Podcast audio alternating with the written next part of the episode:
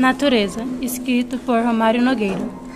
Por que chorar o tempo, reclamar inútil, sem aproveitar o frio ou o calor que agora faz? Tudo o que é preciso está na paisagem útil, na beleza que a natureza de graça traz. Quanta formosura entre a aurora e o ocaso, a paisagem verdejante atapetando os montes, na areia enveludada recebendo as ondas do mar. Que céu, que paz, que suave azul calmante, nas pétalas de flor, no verde do mato, em todo, em tudo a natureza mostra seu sublime e cor.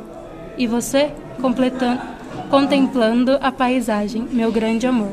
Lido por Mariane Rodrigues, terceiro D.